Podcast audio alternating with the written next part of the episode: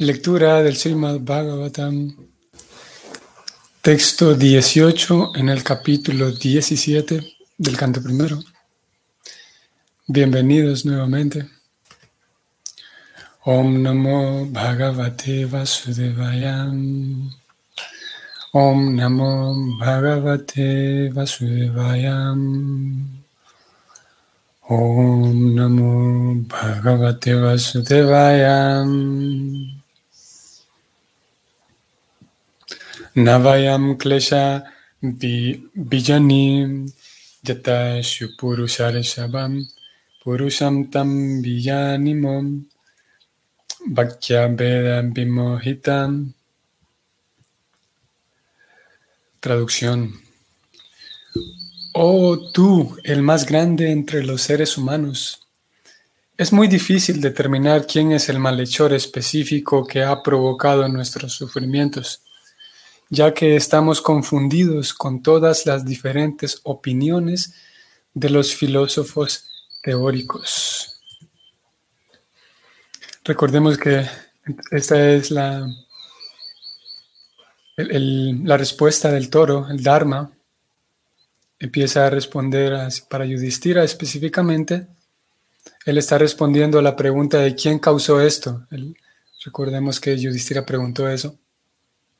Y eso posiblemente es una de las cosas más resaltantes en el capítulo, al menos a mí me llama mucho la atención. Como en todo el capítulo, vemos que Yudhishthira ya sabemos que se encuentra la escena con los dos animales siendo golpeados por este malhechor. Y él le pregunta al toro, ¿quién te hizo esto? Háblame de él. Y el toro responde, específicamente en este verso encontramos que que el toro responde, es muy difícil determinar quién fue el malhechor, él dice. está difícil determinar quién fue el que nos, nos causó esto específicamente. Si bien es verdad, como dijimos ya, si bien es verdad, el, malhechor lo tenían enfrente. Y Prabhupada va a mencionar un par de cosas interesantes en el significado, vamos a intentar leerlas de una vez. Significado. También vamos a descubrir en ese significado, vamos a descubrir el por qué razón ellos, eh, teniendo a, su victimario enfrente, por qué razón ellos no lo culpan, no lo, no lo acusan directamente. Incluso a pesar de que todos saben, todos lo saben muy bien, los dos animales y Pariksit saben muy bien que ahí está, él, él está causando este, este dolor. Pero como digo, aquí nos vamos a dar cuenta, en palabras de Prabhupada, por qué razón él no lo culpa, el toro no culpa al, al malhechor. Significado. En el mundo hay muchos filósofos teóricos que presentan sus propias teorías de causa y efecto, especialmente acerca de la causa del sufrimiento y su efecto en diferentes seres vivientes. Por lo general, se considera que hay seis grandes filósofos.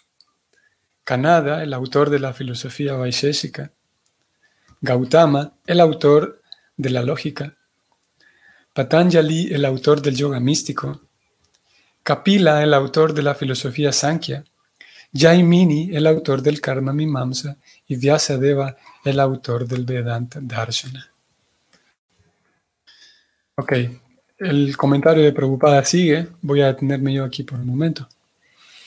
Mm, es, es notorio mm, eh, y vale la pena mencionar esta lista de, seis grandes filósofos que Preocupada aquí menciona. Que este tema definitivamente eh, es un tema de estudio dentro de cuando ustedes saben, saben que hay este este curso eh, a pedido de Sila Prabhupada, no diseñado por él, pero sí a pedido de él. El curso llamado Bhakti Shastri, que consiste en el estudio sistemático de los libros que dan base fundamental para el Bhakti. Y entre ellos se encuentra la Gita. En ese estudio de Bhakti Shastri no está incluido el Bhagavatam. El Bhagavatam viene en un curso posterior. En este Bhakti Shastri, mm, como como introducción al Bhakti Shastri, como introducción a toda la filosofía a las bases fundamentales de la filosofía del Bhakti. Mm, eh, en, la introducción se estudia brevemente estos seis filósofos que aquí acabamos de leer y sus respectivas eh, escuelas de pensamiento. Voy a ir al texto nuevamente para, para que ustedes puedan ver. Y, y este es un tema que definitivamente se puede abordar en, ni siquiera solamente una sesión, sino que se puede hacer todo una, serie de, sesiones para hablar de, de estas seis filosofías. Seis grandes filósofos. Todos ellos, los seis, son considerados, y sus respectivas filosofías, todos ellos con sus filosofías son considerados dentro del sistema védico. Por esa razón, cuando hablamos de la la filosofía védica, digamos, la filosofía védica abarca muchas eh, ramas y muchos, muchos puntos de partida. Eh, y podemos incluir estos seis. Y son seis filosofías que difieren en, ciertas apreciaciones, en, ciertas, en ciertos temas difieren, incluso también difieren en la meta última del conocimiento. Entonces, con alguna frecuencia también nosotros nos referimos a la literatura Vaishnava, por ejemplo, diferente de la literatura védica, ya que la literatura védica y la filosofía védica abarca estas seis filosofías también. Por ejemplo, voy al texto otra vez. Por ejemplo, para mencionar nada más un dato, aquí encontramos el nombre de Jaimini, quien es el autor del Karma Mimamsa. Es, el nombre técnico de esta filosofía. Y él, esto está escrito desde tantos años atrás, cinco mil años atrás en todos los Vedas. Eh, bueno, partiendo de los Vedas. Y Jaimini proponía, a través de su sistema Karma Mimansa, que todas las buenas, los buenos resultados del ser humano, todo lo que el ser humano quiera construir con su propia vida, dependerá únicamente de las de las acciones que ejecute. Por esa razón se llama así, karma mimamsa.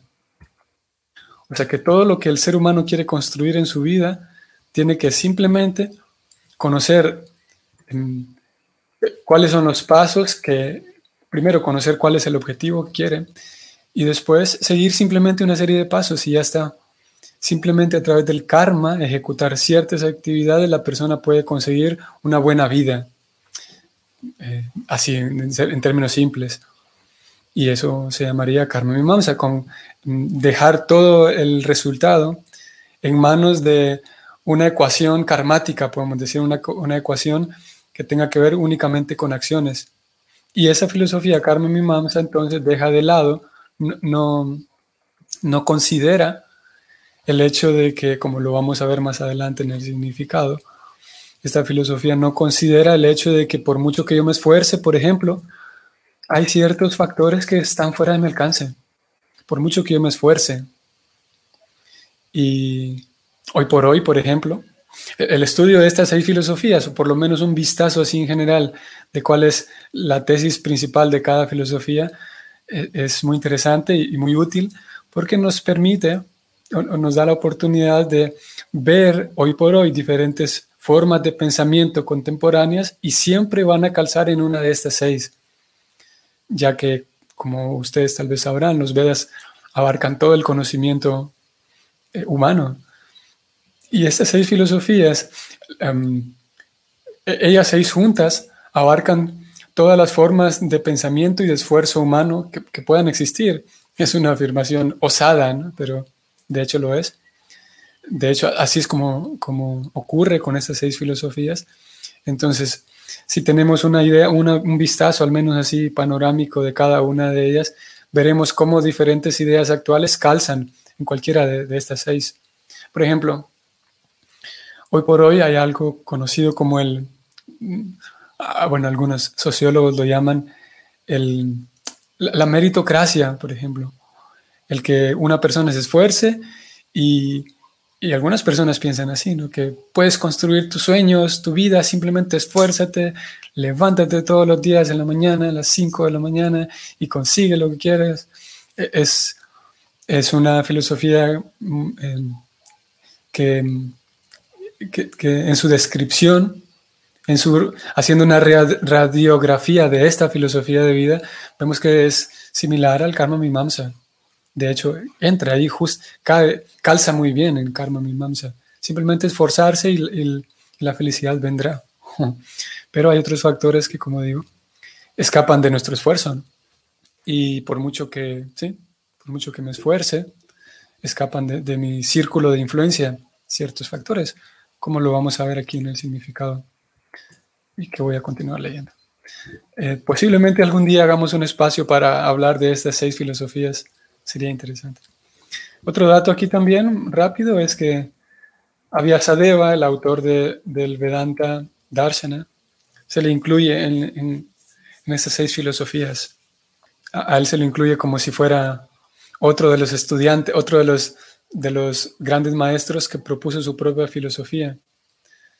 Eh, y sin embargo, dentro, del, dentro de la, la tradición Vaishnava sabemos la, la identidad de, de Vyasadeva. Sabemos que que Vyasadeva es en realidad una encarnación de Krishna que aparece para, en medio de tantos, de tanta teoría, en medio de tantos conceptos teóricos, filosóficos muy intrincados, Krishna aparece para entonces revelar cuál es, cuál es el objetivo de tanta teoría, porque realmente es mucha. Y la filosofía eh, llega un momento en el que se vuelve muy densa. Cualquier, siempre que alguien se siente a estudiar filosofía, llega un momento en el que se pone muy denso el asunto y muy intrincado. y, lo mismo sucede con, las filosofías védicas. Por lo tanto, Krishna entonces aparece para, en la forma de Vyasadeva. En, en realidad, Vyasadeva es una encarnación apoderada, es un alma que fue apoderada por Krishna para eh, sacar la síntesis de todo. Y él escribe el Bhavatam, él escribe los pasatiempos de Krishna, y eh, está la historia de Vyasadeva que también es interesante, que como digo, Krishna lo empodera a él para que eh, hable de, cuál es el punto de tanta filosofía, tantos, tantos Vedas, tantos libros, tanta filosofía. El punto es encontrar a Krishna y volver a casa a través del servicio devocional. Ok, sigo con el significado. Aunque el toro o la personalidad de la religión y la vaca la personalidad de la tierra, sabían perfectamente bien que la personalidad de Kali era la causa directa de sus sufrimientos. Aún así, como devotos del Señor que eran, también sabían que sin la sanción del Señor nadie les hubiera podido causar ningún problema. Según el Padma Purana, nuestro problema actual se debe a la fructificación de pecados que han germinado. Pero Incluso esos pecados germinados también pueden esformarse gradualmente mediante la ejecución de servicio devocional. Así pues, incluso si los devotos ven a los buscapleitos, no los acusan de los sufrimientos infligidos. Ellos dan por sentado que al buscapleitos lo hace actuar alguna causa indirecta y en consecuencia toleran los sufrimientos, considerando que los ha enviado Dios en pequeñas dosis pues de lo contrario habrían sido mayores. Un punto interesante que de alguna manera lo hemos venido mencionando o lo mencionamos en algunas sesiones previas. Cómo a pesar de eh, en algunas ocasiones nosotros dedicar tiempo incluso a hablar de las crisis sociales y tratar de hablar del tema, aún así la visión espiritual de, todo ello es que forma parte del plan del Señor.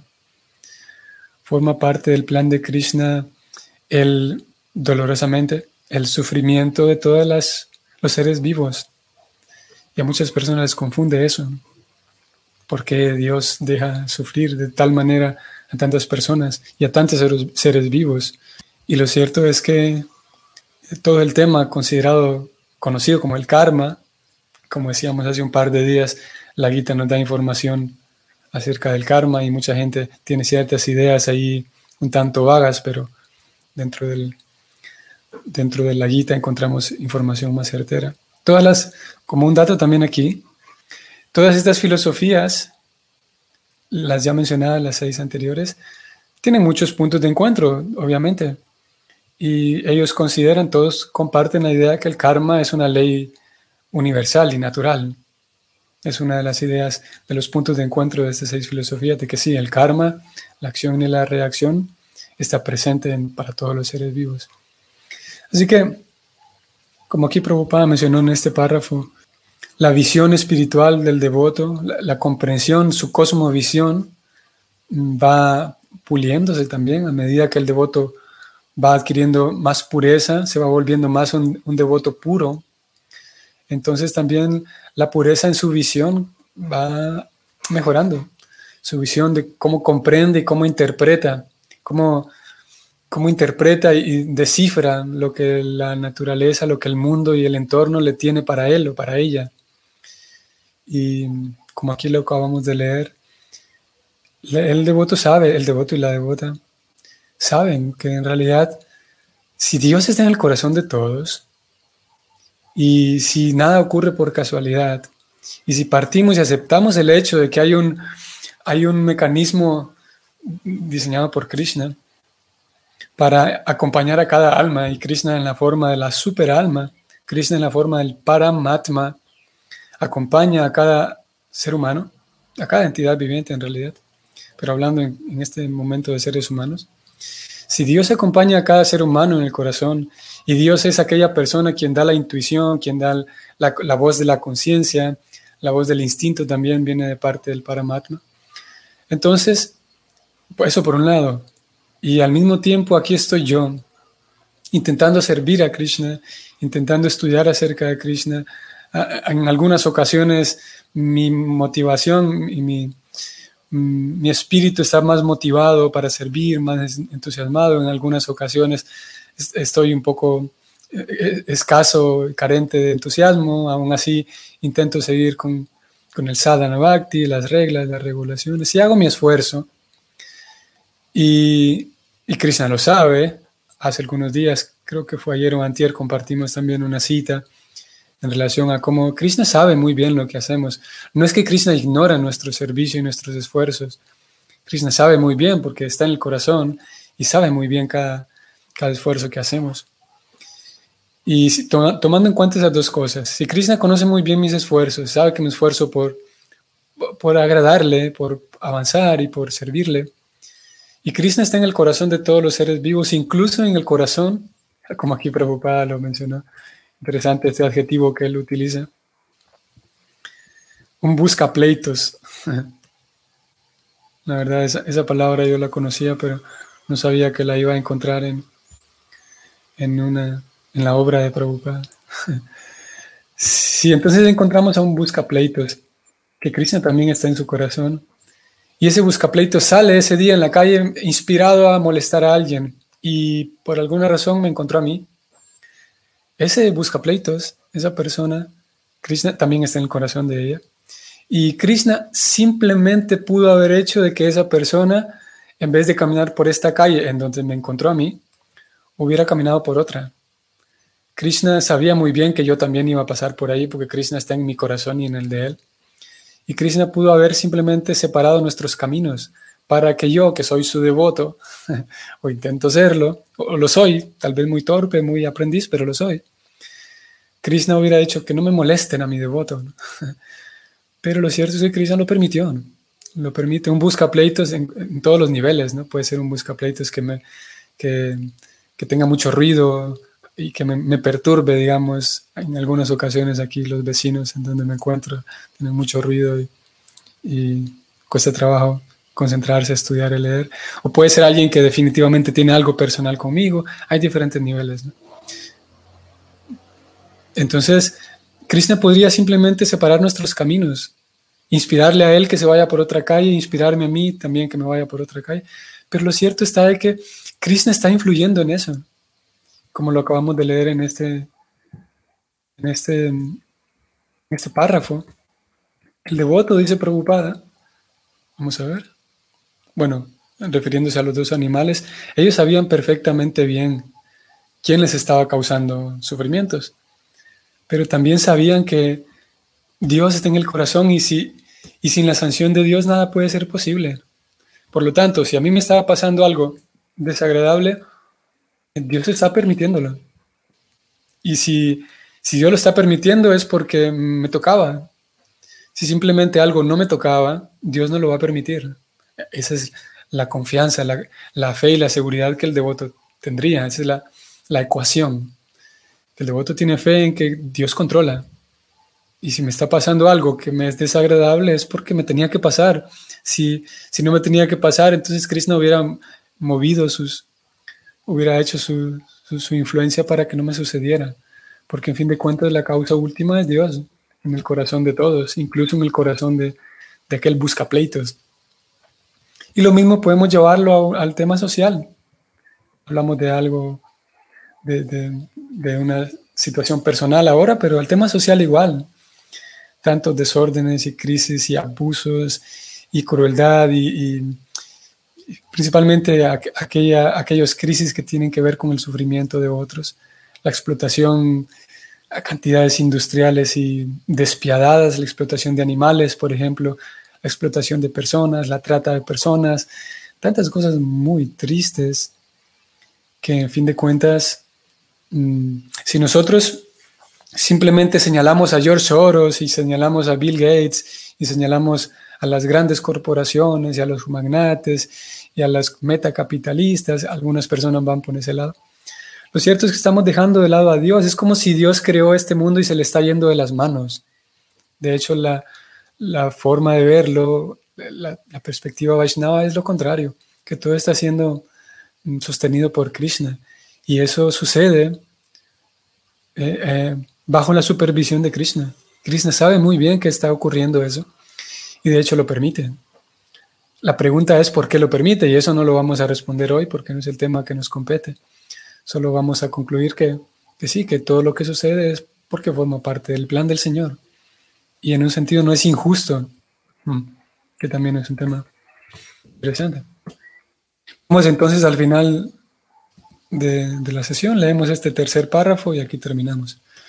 Maharaj Pariksit quería obtener una acusación en contra del malhechor directo, pero ellos, los animales, rehusaron hacerla por razones ya mencionadas. Los filósofos especuladores, sin embargo, no reconocen la ascensión del Señor. Ellos tratan de encontrar a su manera la causa de los sufrimientos, tal como se describirá en los siguientes versos. De acuerdo con Srila Jiva Goswami, esos especuladores están de por sí confundidos y por eso no pueden saber que la causa fundamental de todas las causas es el Señor Supremo, la personalidad de Dios. Bueno, como aquí vimos, es muy interesante porque Prabhupada dice los filósofos especuladores, sin embargo, tratan de encontrar a su manera la causa de los sufrimientos, no reconociendo la sanción del Señor. Y sí, uno pudiera, pudiera ver la crisis actual y y hay muchas personas, cada quien tiene su diagnóstico y en general se escapa, como aquí lo leímos, se les escapa la consideración el hecho de que Dios permite todo. Porque es un tema, si afirmamos que Dios permite todo, casi que quedamos, eh, casi que nos ponemos nosotros mismos entre la espada y la pared, casi que nos ponemos un jaque nosotros mismos como religiosos, decir que Dios permite todo. Como digo, hoy no vamos a ahondar más en esto, pero lo cierto es que Dios es Krishna es la, persona quien permite que las cosas sucedan, tanto las agradables como las desagradables. En este caso estamos hablando de desagradables. Bueno, yo me detengo aquí. Entonces que sea un día provechoso y agradable para ustedes. Hoy estamos en sábado y hasta mañana. Hare Krishna.